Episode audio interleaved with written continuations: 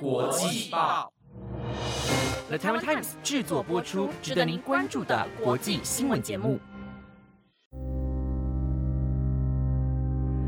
大家好，欢迎收听台湾国际报系列节目《国际专题周报》的第三十八集。我是今天的主持人丽莲，我们将会在每个星期日的中午更新节目，带大家深入了解国际上重要的时事，用不同面向看待新闻议题。希望节目能够在未来符合你们的期待。在一个多月之前，位于美国纽约州水牛城的一家连锁超市，一名种族歧视者开枪射杀十人，并枪伤三人。二十三位受害者当中，就有十一位是非裔黑人。十天过后，在美国德州的洛伯小学发生了一起校园枪击案，枪手进入教室随机扫射，带走了二十一条生命。六月一号，美国奥克拉荷马州大城杜尔沙的一间医院大楼再次传入枪击案，造成多人受伤，五人死亡。而行凶原因仅仅是因为枪手曾到该医院接受背部手术，但并未得到解决，因此决定到医院报复。主治医师，在以上这些大规模枪击事件爆发之后，美国全国仍在周末发生多起大大小小的案件。根据路透社报道，追踪枪支暴力事件的华府非营利组织指出，自六月三号到六月六号为止，美国发生三百多起枪击案，总共造成超过一百二十四人死亡，三百二十五人受伤。上上周的国际专题周报带各位了解一个月前发生的德州小学枪击案，提到了美国枪支泛滥的社会问题，还有美国历年来多次发生大规模校园枪击案所带给幸存者的影响。而今天这集节目将会更加深入探讨枪支管制的问题，究竟为何在美国控管枪支会是这么艰难的事情？以德州小学枪击案等多起滥杀悲剧为重要背景，促使了美国联邦众议院通过新枪支法案。六月二十五号，美国总统拜登签署这项跨党派强化社会安全法，这是美国近三十年以来第一项重大的联邦枪械安全法案，为多年来反对持枪的倡议者取得一大胜利。而这同时，也是美国枪支制造商和全国步枪协会等拥枪团体少数的挫败。根据法新社报道，美国最高法院才刚裁定支持人民携带武器的权利，不到二十四小时之后，联邦众议院就在二十四号时以两百三十四票赞成、一百九十三票反对的结果，通过这项联邦参议院已批准的法案。二十四名共和党众议员则公然反对众议院共和党领袖麦卡锡，转而支持这项长达八十页的枪支安全法案。法案通过之后，将移交总统签署，而拜登于当地时间二十五号上午签署法案，并发表演说。在这之前，拜登表示，虽然该法案并未达成我想要的一切，但它确实涵盖了我长期以来一直要求的行动，这将拯救无数生命。这是在美国民主党以及共和党的合作之下才得以通过的枪支管制法案。法案内容主要包括四大重点：第一点，将加强对于十八至二十一岁的潜在枪支购买者的背景调查，涵盖这个年龄段青少年的精神健康记录，借以过滤不合格的枪支购买者。由于水牛城超市与德州小学枪击案的枪手都是十八岁的青少年。因此，法案也针对社会背景做出采取措施，鼓励各州将青少年记录纳入国家即时犯罪背景调查系统，加强审查青少年购买枪支的申请。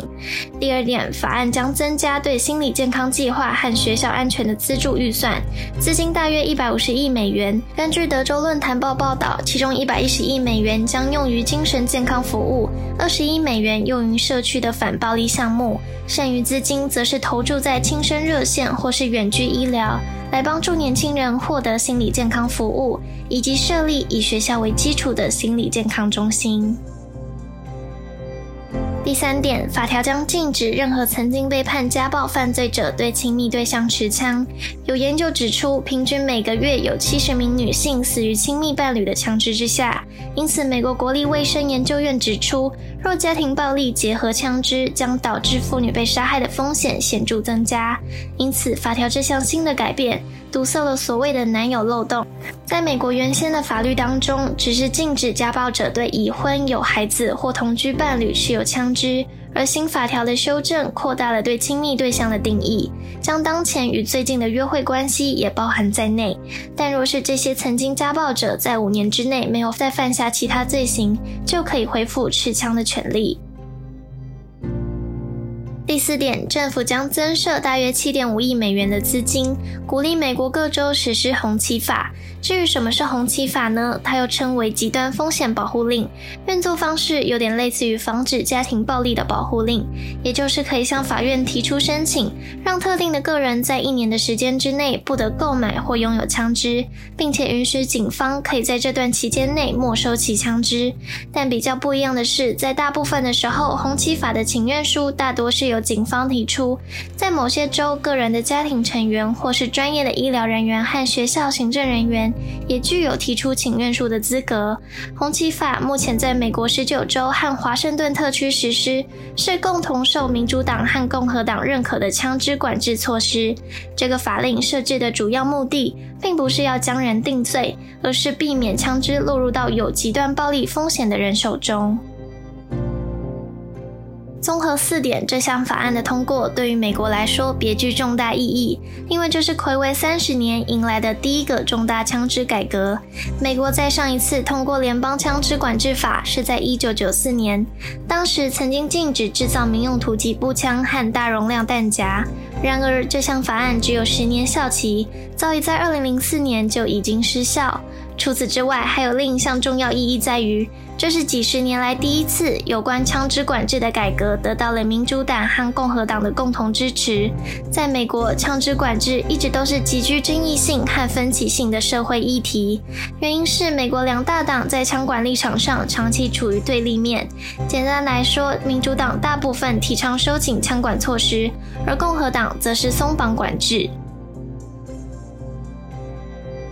根据美国广播公司 ABC 报道，在过去三十年来，民主党议员的提案多半是为了限制攻击性或是军规级武器与弹药的销售，或是强化枪支购买人的背景调查；而共和党的提案则多半是提升公共场所保安措施，以及加强社会弱势和精神健康的防护。虽然两党向来都是极力谴责枪支暴力，但当两方的国会议员需要共同表决枪管法案时，就会陷入政治掣肘的情。况，其中原因就和美国选举制度有关。按照美国国会通过议案的程序，任何法案皆需通过参议院和众议院的表决。不过，上面提到了共和党往往是反对加强枪支管制的，就会让议案遭到杯葛。就是因为共和党所代表的州，其选民是大量支持永枪派，而共和党之所以总是反对枪管法案，某方面来说，也是为了能够继续获得其代表州的选民支持。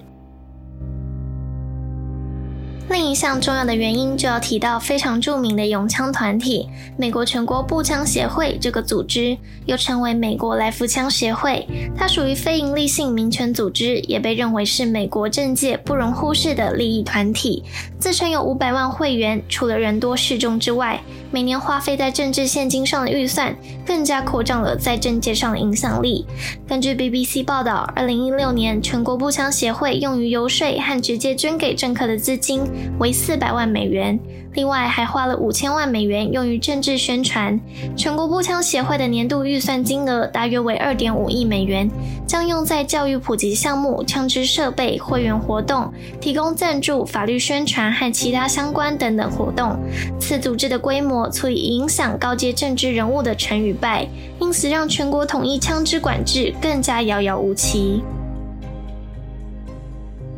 最后，民意可以说是控枪法案最大的障碍。全国反对禁止枪支的民众非常坚决，但那些支持禁止枪支的呼声，往往只在枪击案发生时最为激昂。当事件热度减缓之后，这些声浪又会归于平淡。反对控枪的拥枪者大部分分布在南方较为乡村的地区，当地居民的生活方式不同于住在大都市的人们，他们早已习惯打猎、打仗，用枪来自保。可以说，枪已经算是生活所需的一部分。而民意之所以如此，也与美国历史脱不了关系。当北美还在受英国殖民统治时，没有所谓的政府军、常备军，一切都靠每个州的民兵自我防卫。于是持枪自然升华成一种勇于捍卫的精神象征。在美国独立之后。肯定居民持枪的法律被写入美国的权利法案当中，而宪法第二修正案也写着，纪律良好的民兵队伍对于一个自由国家的安全实属必要，人民持有和携带武器的权利不得予以侵犯。当历史脉络和国家最高法律都同样肯定持枪的自由，但有一天政府却突然要剥夺自身拥有武器的权利，我想若是站在同样立场，势必也会感到无所适从吧。或许永枪的初衷是正义的，是美好的，但在时代演化和人心的操弄之下，这份意义可能早已不同于以往。